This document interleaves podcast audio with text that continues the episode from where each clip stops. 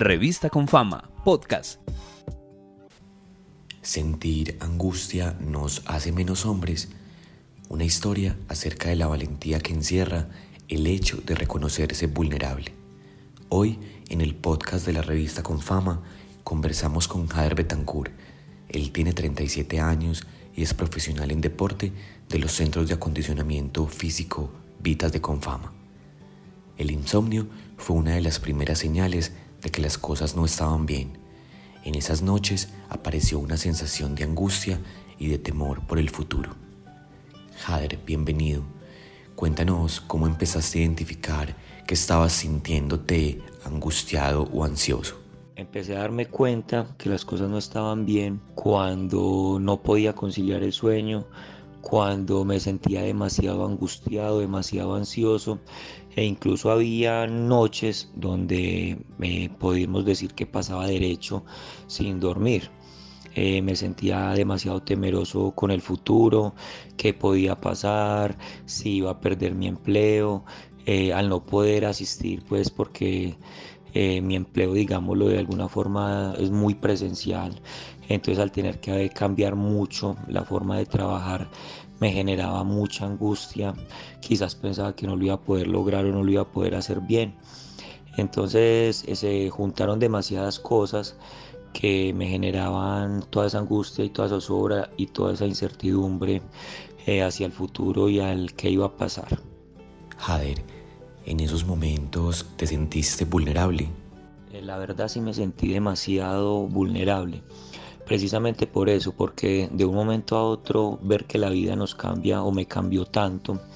Eh, yo soy profesor en los centros de acondicionamiento físico y pasar de hacer un trabajo presencial, estar el día a día atendiendo a los usuarios de forma personal, a que todo ya fuera virtual, eh, me generó demasiada angustia, muchísima angustia. Eh, como lo decía, el quizás pensar que no iba a ser capaz de lograr eh, aprender muchos métodos para poder comunicarme con la gente, eh, el manejo de la tecnología, todo esto me, me preocupaba demasiado.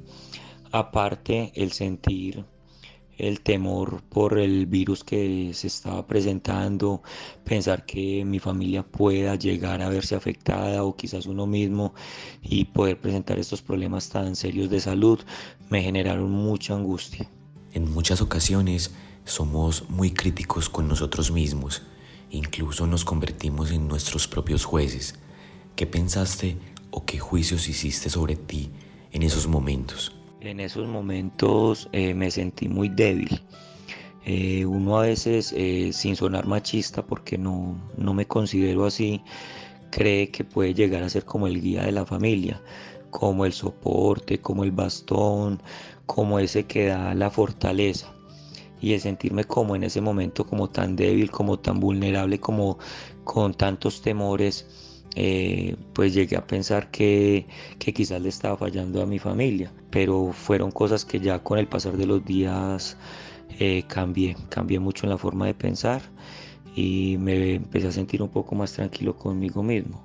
Jader, ¿qué es para ti la salud mental? Para mí la salud mental es ese equilibrio entre lo físico, lo psicológico, el manejo de mis emociones y que todo esto cuando está, digámoslo, en ese equilibrio, me permite relacionarme de una mejor forma con el entorno en el que me desenvuelvo. Esas emociones de las que nos hablas, el estrés, la ansiedad, ¿crees que se experimentan diferente en hombres y mujeres? Yo creo que el tema de las emociones eh, no se expresa diferente por género, ni porque sea hombre ni porque sea mujer creería yo que se expresa diferente dependiendo del tipo de personalidad de cada individuo. Pero ¿sientes que para los hombres es más complejo expresar nuestras emociones? Eh, sí, la verdad pienso que a los hombres sí nos da mucha más dificultad expresar nuestras emociones y más digámoslo si es con este tema como de lo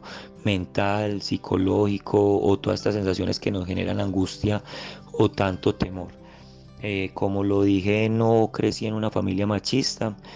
Incluso mi padre falleció cuando yo era un niño y fui criado por mi madre. Pero la verdad sí llegué a pensar como en el que dirán. me van a ver débil, me van a ver frágil, eh, me gozarán, qué pensará la gente de mí. Entonces a veces pienso que por eso nos da tanta dificultad a los hombres expresar todo este tipo de sensaciones. La red de amor, cuidado y salud mental con fama ha recibido 37.752 atenciones por medio de la psicología y consultorio virtual. ¿En qué momento, Jader, llega nuestra red a tu vida? La red de amor eh, la conocí pues porque yo soy empleado de la caja. Entonces por, por las redes, porque afortunadamente Confama ha sido una empresa maravillosa con nosotros y nos brindó muchas posibilidades para continuar laborando. Entonces hacíamos retos, hacíamos llamadas y me di cuenta que existía este, esta red de amor. Eh, pero fue mi esposa la que me motivó a que llamara. Ella fue la que me insistió en muchos momentos al ver lo que yo estaba viviendo, la situación como estaba. Eh, eh, que no dormía bien, que me sentía tan temeroso, que me sentía tan angustiado. Entonces ella me motivaba, me motivaba y me hablaba demasiado para que diera ese primer paso. Y, y así fue donde empezó todo. ¿Cómo fue entonces tu experiencia con nuestra red de amor, cuidado y salud mental? La verdad fue una experiencia muy, muy enriquecedora. Eh, me sentí demasiado bien hablando con los profesionales, personas que me llenaron como de confianza, porque cuando empecé a llamar la verdad tenía mucho susto de hacerlo, eh, porque pensaba que pronto iba a ser juzgado y no fue todo lo contrario. Eh, personas que me escucharon atentamente, que me dieron muchos consejos, que trataron de orientarme, de guiarme un poco. Eh, me dieron demasiadas técnicas para cuando sintiera estas angustias, eh, técnicas de respiración, de relajación, de mentalidad positiva. Entonces fue una experiencia demasiado enriquecedora. Fue una experiencia que me aportó demasiado y que me ayudó demasiado en ese momento que yo lo voy a decir así fue muy crítico para mí y lo valoro demasiado y de verdad que les agradezco demasiado el apoyo tan grande que nos brindan a las personas que llegamos a sentirnos en algo o llegamos a estar en alguna crisis de estas. ¿Cuáles fueron los aprendizajes más valiosos de esta experiencia? Bueno, como uno de los aprendizajes más significativos que tuve yo fue que en la red de amor me enseñaron que sentir lo que estaba sintiendo en este momento no estaba mal, eh, que sentirme vulnerable no era malo eh, también aprendí que reconocer mis sentimientos no me hace menos hombre ni me hace más débil. Y algo también muy importante fue todo lo que me enseñaron para cuando estuviera en estos momentos de angustia, de crisis, de, de ansiedad, como lo decía ahora, me enseñaron a respirar, técnicas de relajación, mentalidad positiva, o sea que utilizara demasiadas estrategias para tratar de salir de ese momento difícil en el que me encontraba. Jader, ¿qué papel jugó tu familia en aquel momento? ¿Cuál es para ti la importancia del apoyo y el amor de la familia en momentos de crisis? Para mí mi familia lo es todo eh, son mi amor, son mi fortaleza, son mi bendición, son mi alegría.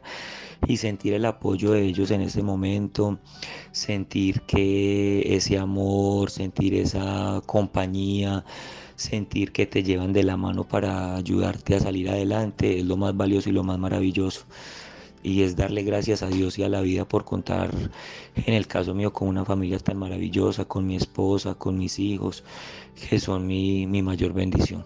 Podemos decir entonces que ese momento fue superado a través del amor.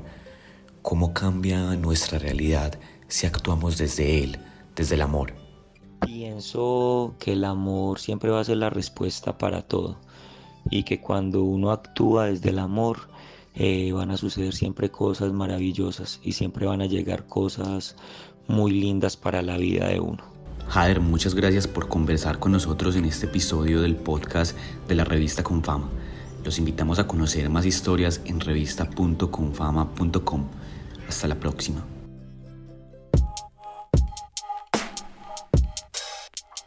Revista Confama, podcast